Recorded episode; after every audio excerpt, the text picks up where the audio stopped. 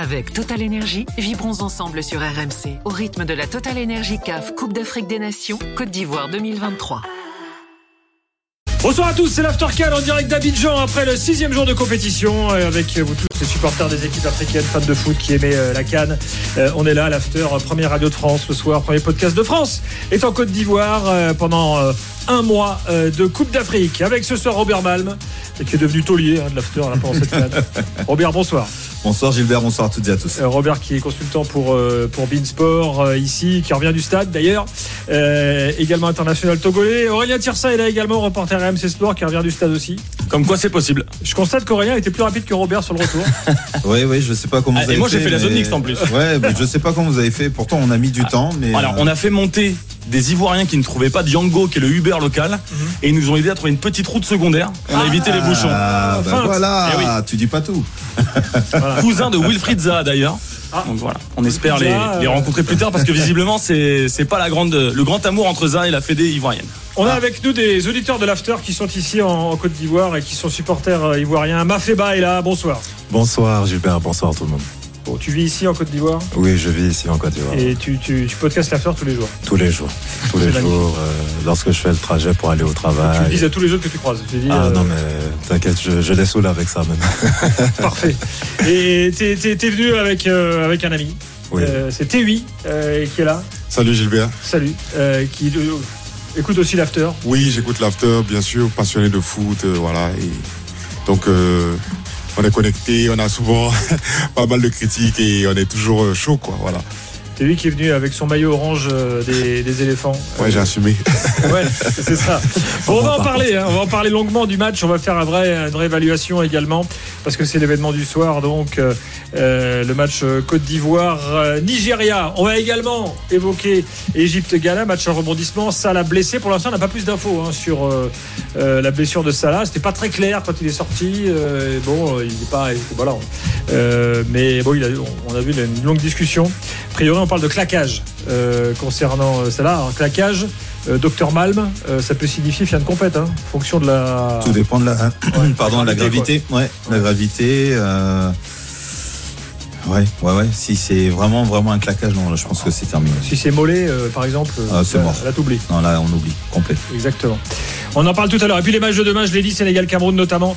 Euh, au programme, c'est parti, euh, l'After Can jusqu'à 1h30, comme tous les soirs. Avec Total Énergie, vibrons ensemble sur RMC au rythme de la Total Énergie CAF Coupe d'Afrique des Nations Côte d'Ivoire 2023. RMC, l'After Cannes en direct d'Abidjan. On va entendre quelques-uns des acteurs du match euh, tout à l'heure. On va, je vais vous relayer les déclarations euh, assez, euh, assez dingues sur certains points de Jean-Louis Gasset après le match en conférence de presse. Mais Mafema, comme tu es un habitué de l'After, je crois que tu avais préparé trois points. Oui, j'avais préparé trois points qui sont très simples. Je vais les faire en trois secondes. Vas-y. Donc le premier point, nul. Deuxième point, nul. D'habitude, on Troisième peut, point, nul. d'habitude, on, Voilà. peut, on peut détailler un peu, hein, si je puis qu'est-ce que tu veux que je détaille en fait? Tu as, tu as vu le match comme moi, tu as constaté qu'il n'y a, y a rien dans cette équipe en fait. Il n'y a rien, il n'y a, pas de- y a pas de cohésion, il n'y a pas de... Je ne sais même pas ce que tu veux que je te dise. Y a...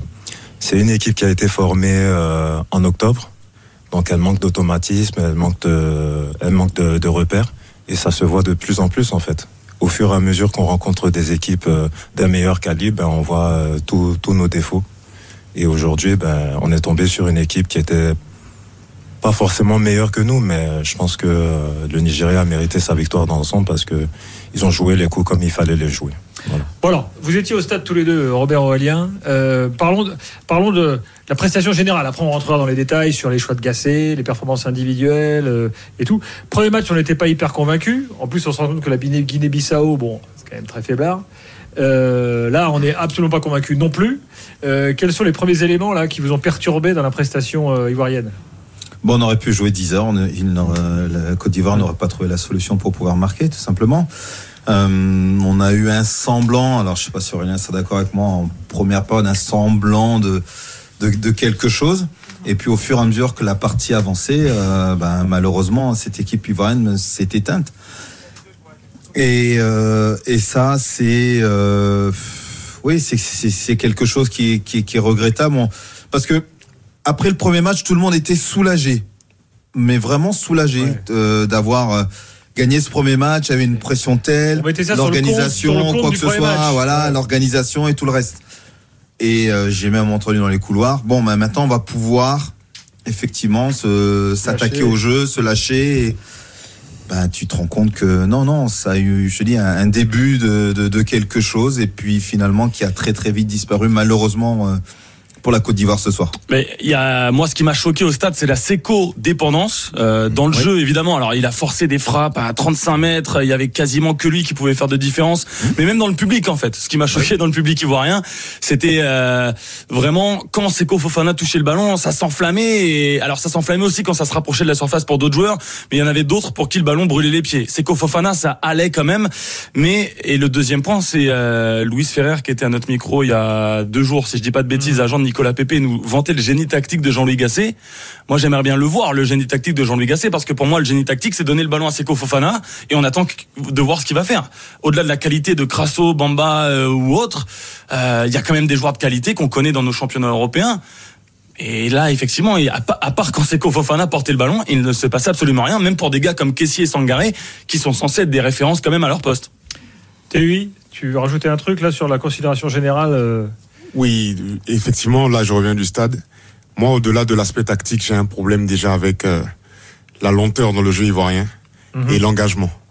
Parce que je peux pas dire qu'ils font pas d'efforts, mais tu as l'impression qu'ils jouent sur le même rythme pendant tout le match, excepté un joueur, Seko Fofana. Ça, c'est un véritable problème. Il y a des actions où tu sens que Seko veut mettre le feu, mais les gens ne l'accompagnent pas.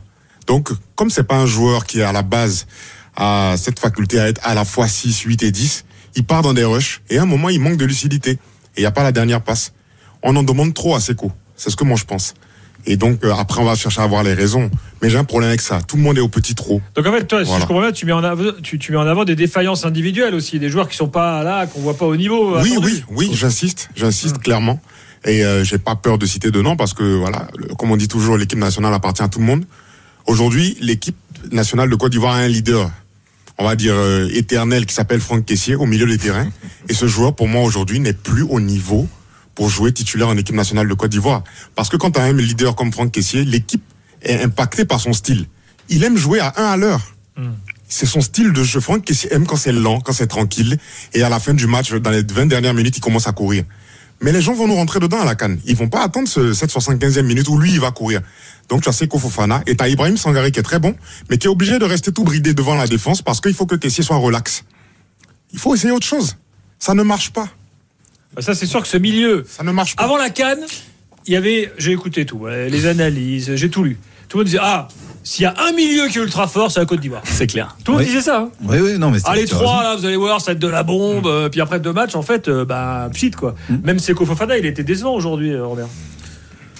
Décevant parce que je pense aussi qu'il n'y a pas eu de, de, de solution pour Seko Fofana. Tout simplement, quand Seko venait et venait fixer, tu avais euh, Jean-Philippe Crasso, tu avais euh, Jérémy Boga, tu avais...